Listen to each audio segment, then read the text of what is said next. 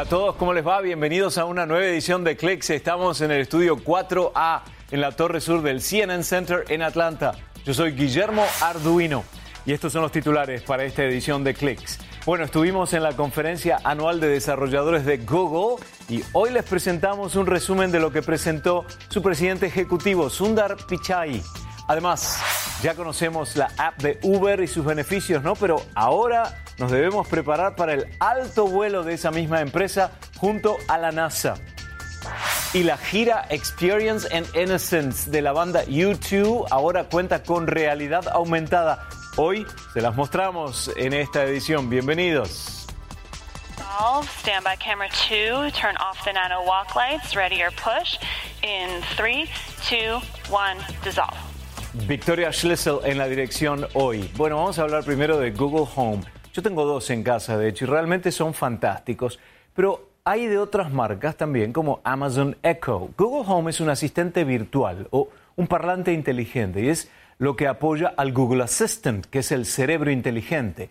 Siempre escucha su ambiente alrededor, pero no responde a menos que demos la señal de Hey Google o OK Google y las preguntas o comandos que uno quiera hacer. Por ejemplo, quiero escuchar música XX.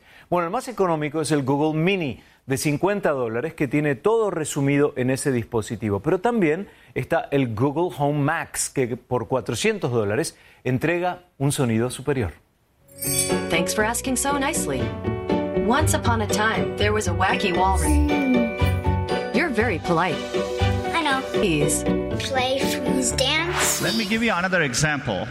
Let's say you want to call a restaurant, but maybe let's go back to this example. Todos Let's los años la conferencia anual de desarrolladores de Google presenta los anuncios o avances más importantes de la plataforma y este año 7.200 personas observaron en forma presencial, además de los incontables asistentes virtuales, el discurso de Sundar Pichai, el CEO de Google, sobre las innovaciones de la empresa. Aquí un resumen de este importante encuentro que es Google I.O. how can I help you? Hi, I'm calling to book a women's haircut for a client. Um, I'm looking for something on May 3rd. Sure, give me one second. Mm-hmm. Sure, what time are you looking for around? At 12 p.m. We do not have a 12 p.m. available. The closest we have to that is a 1.15. Do you have anything between 10 a.m. and uh, 12 p.m.? Depending on what service she would like. What service is she looking for? Just a woman's haircut for now. Okay, we have a 10 o'clock. 10 a.m. is fine. Okay, what's her first name? The first name is Lisa. Okay, perfect. So I will see Lisa at 10 o'clock on May 3rd. Okay, great. Thanks. Great. Have a great day. Bye. Y hace unos días en la ciudad de Nueva York se reunieron más de 140 presidentes ejecutivos en un encuentro de tecnología y finanzas. Ellos, los protagonistas de la nueva economía, intercambiaron conceptos, experiencias e ideas para seguir con esta tarea que los caracteriza, que es el emprendimiento.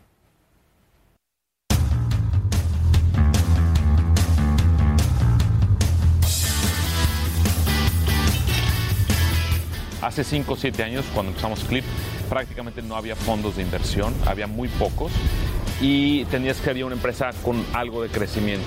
Estaba, el ecosistema estaba cojo. En la primera etapa no había fondos de seed, es decir, para empezar, y tampoco había fondos ya para growth, fondos ya grandes de que, te llevaran hasta un IPO. Entonces, hay señal del mercado que más dinero está llegando a Latinoamérica. Y lo que estamos viendo que uno de los temas que está muy hoy en, en moda es toda la revolución de fintech que está ocurriendo en la región por este tipo de restricciones y porque el sistema bancario sigue siendo tan rentable y tan excelente como antes, pero esto genera oportunidades para entrantes nuevos en la región, ¿no? escalar una startup en América Latina es especialmente complicado. ¿Por qué?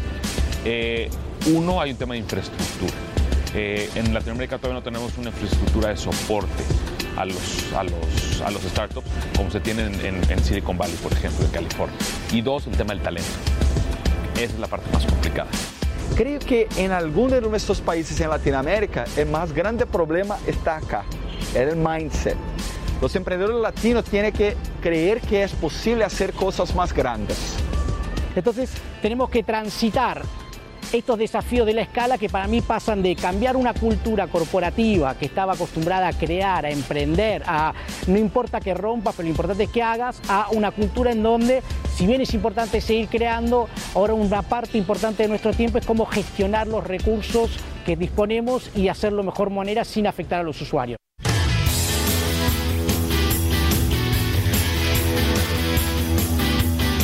El tema político yo creo que sí puede y ha influenciado en el ecosistema. Eh, del lado del, del, financiamiento, de los fondos de inversión, pues sí están siendo más cuidadosos en si meto dinero aquí, o mejor lo meto allá, o mejor me espero a ver qué pasa. Para mí, la esperanza que hay en, en, en Latinoamérica son un, los emprendedores que pueden transformar eso y generar más riqueza y que los, la clase política eh, eh, piense que con corrupción, como estamos viendo, no es posible tener un plan de largo plazo, tener un plan de 30 años. En América Latina estamos muy acostumbrados a los vaivenes y es parte natural del sistema en el cual operamos y es como, bueno, es como si tú quieres emprender en América Latina, aprende a lidiar con los problemas de cada país y, y es, es una ecuación más que tienes que tener en cuenta presente a la hora de iniciar un negocio. Ya conocemos el concepto de Uber. Con el uso de una aplicación solicitamos un auto para que nos lleve de un punto A a un punto B. Bueno, ¿qué tal si ahora en vez de rodar vamos volando? Enseguida ese concepto en clics.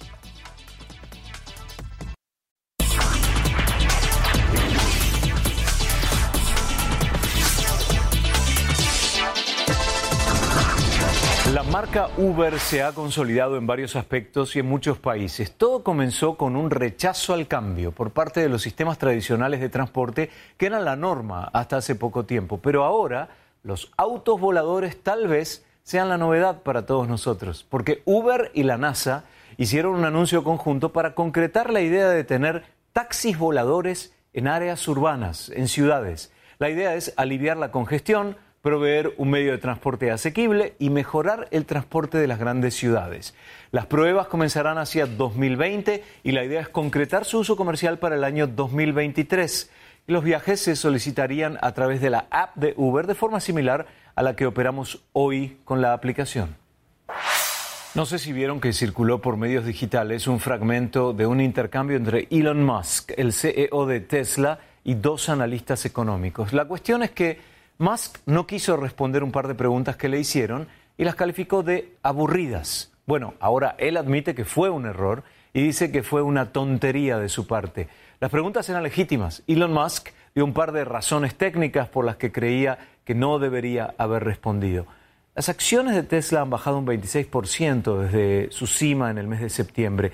Analistas financieros como Goldman Sachs al día siguiente sugirieron que es mejor vender las acciones de Tesla porque esperan una caída de un 30% adicional. La actitud soberbia de Elon Musk no fue una decisión buena, sin duda.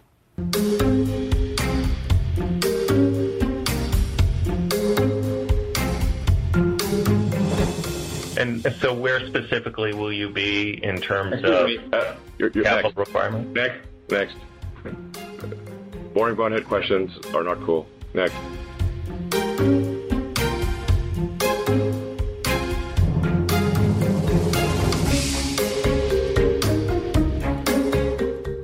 We're- We're gonna go to YouTube. Sorry. These these questions are uh, so dry. They're killing me.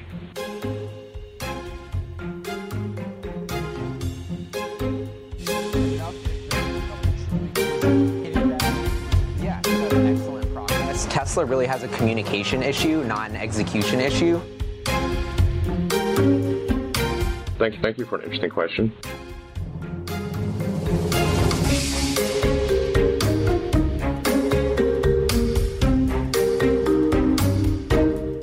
We'll keep going until the questions are not boring. We'll keep going until the questions are not are, are still while they're, while they're interesting. Yeah.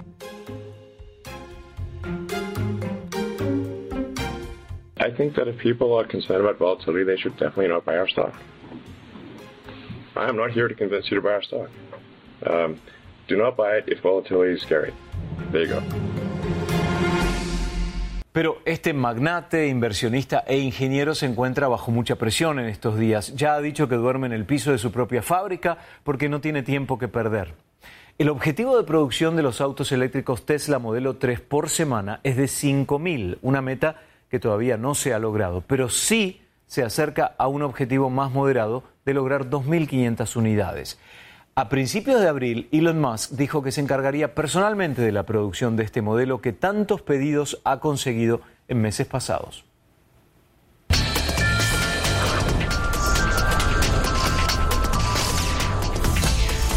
Desde su fundación en 1889, la compañía estadounidense General Electric ha creado productos que han cambiado la vida cotidiana. Entre los más famosos están su bombilla incandescente, el microondas y los motores para los aviones. Pero una reciente pérdida de ganancia hace pensar a los expertos que su futuro no será tan brillante. Esta es la historia. General Electric, G, Hey. Quizás usted conoce la compañía por su invento más famoso, la bombilla incandescente. Desde su fundación en 1889, la empresa ha inventado miles de productos, lo que cambió la vida de los estadounidenses. Solo piense en todos los productos de la cocina en los que estuvo involucrado. General Electric lanzó la primera tostadora eléctrica en 1905. Vendió el primer refrigerador de consumo masivo. Reutilizó una tecnología usada en la Segunda Guerra Mundial para inventar el microondas. Y no se trata solo de electrodomésticos. También es responsable del primer motor a reacción estadounidense, el equipo de rayos X e incluso el diamante concebido en laboratorios. En sus casi 130 años de existencia, General Electric ha reinventado todo lo que es la tecnología de transporte, medicina y electrodomésticos. Sin embargo, en los últimos años ha tenido tropiezos y en lo que va de este año es el mayor perdedor en el índice industrial Dow Jones. Ha tenido que recortar empleos, sus dividendos, incluso vendió sus negocios más emblemáticos. Algunos analistas dicen que el problema de General Electric es muy complejo porque está involucrado en demasiadas industrias que son diferentes entre sí. Alec Baldwin en Trenta Rock dijo, General Electric es dueña de Kitchener de Colorado, que a la vez es dueña de JMI de Stanford, que es un accionista mayoritario de PokerFastLane.com, que recientemente ha adquirido la compañía Shanghai Wheat, que es dueña de NBC completamente. General Electric ha dicho que se simplificará y tratará de volver a sus orígenes pero sus problemas recientes tienen a algunos preguntándose si su futuro no es tan brillante. Hacemos ahora una breve pausa para ponernos al tanto de las noticias más importantes en CNN. Ya volvemos.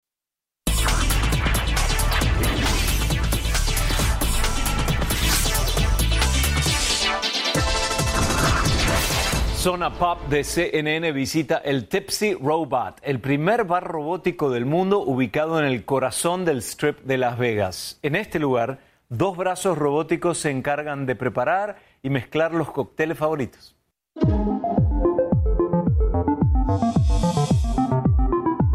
Hello, my name is Stephen Mornay, owner of Tipsy Robot, located here in the heart of the Las Vegas Strip. Come inside and let's have our first robotic experience for you folks.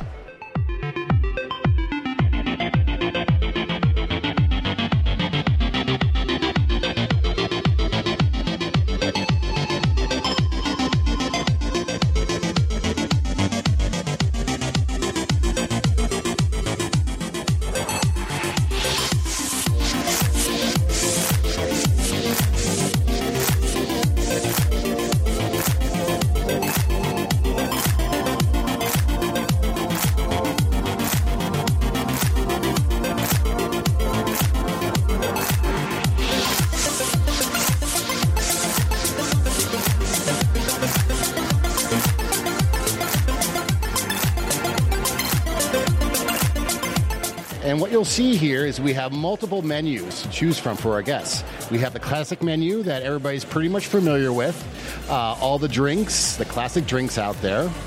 We also have our signature menu, which is a custom menu designed with the robots in mind.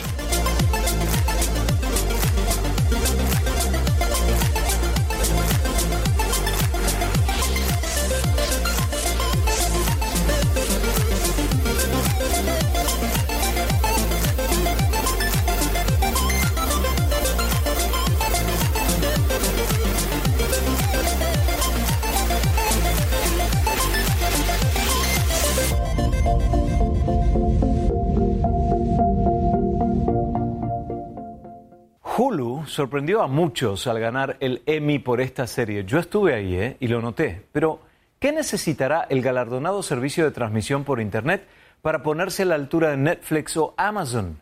¿Podrá mantener el impulso generado por esta serie? Veremos.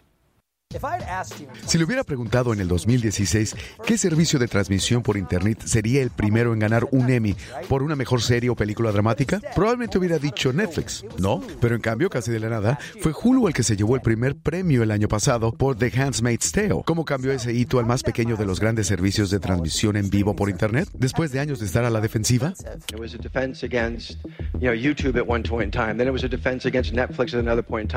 Con menos suscriptores nacionales en comparación con Netflix y Amazon. Y un presupuesto de producción más reducido. Hulu en cierto modo ahora está a la ofensiva.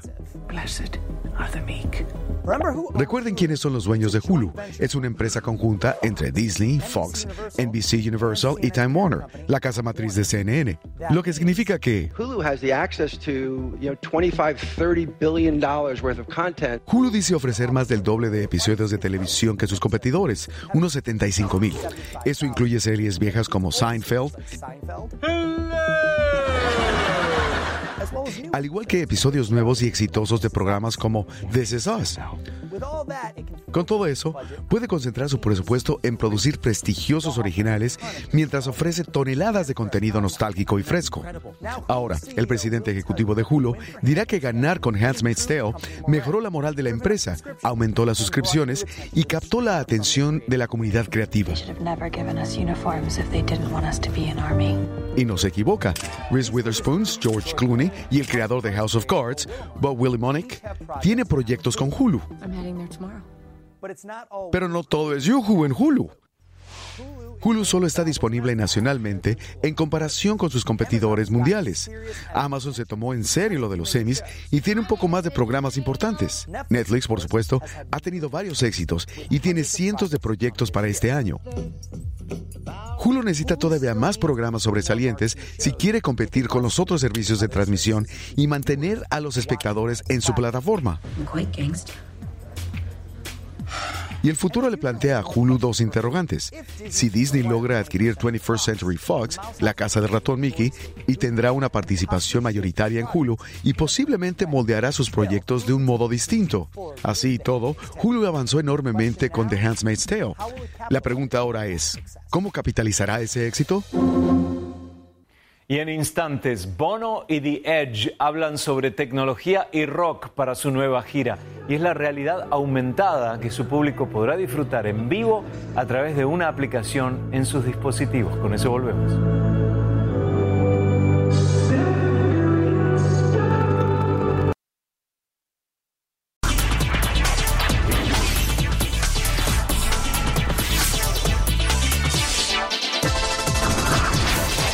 La banda irlandesa U2 contará con una nueva herramienta para los conciertos de su gira que se llama Experience and Innocence.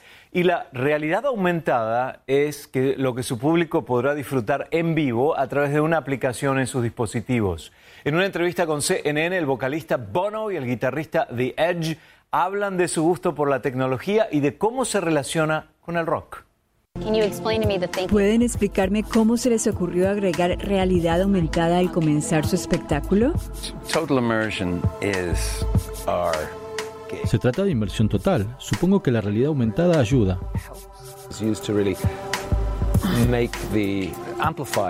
Se usa para amplificar el sonido, para transmitirlo de manera más clara, directa y potente.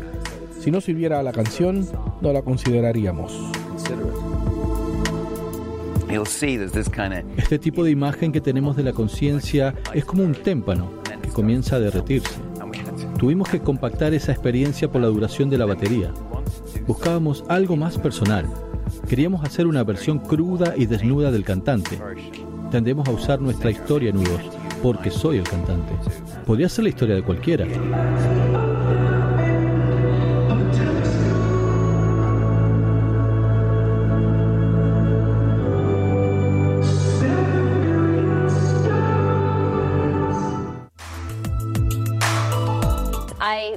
Me puedo imaginar siendo ustedes en el escenario mirando un montón de pantallas.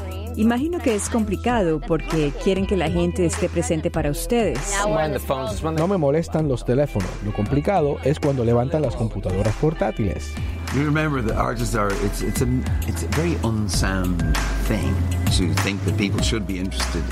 Si uno recuerda el monstruo de Ardizar, es algo racional pensar que alguien debería interesarse en nuestros pensamientos más íntimos. Así un grupo de megalómanos nosotros. Queremos la atención total del público. Nos enfadamos si alguien va al baño durante una de nuestras canciones. Intentar divertirse con este potencial para la distracción y hacer que la diversión sea parte de la experiencia. Es parte de la atracción de usar realidad aumentada. La tecnología y el rock. Bueno, se nos acabó el tiempo por esta edición, pero estamos en facebook.com barra cnn. Yo soy Guillermo Arduino y nos acompaña en la salida en la cámara estable Melina Savage de CNN. Hasta la próxima.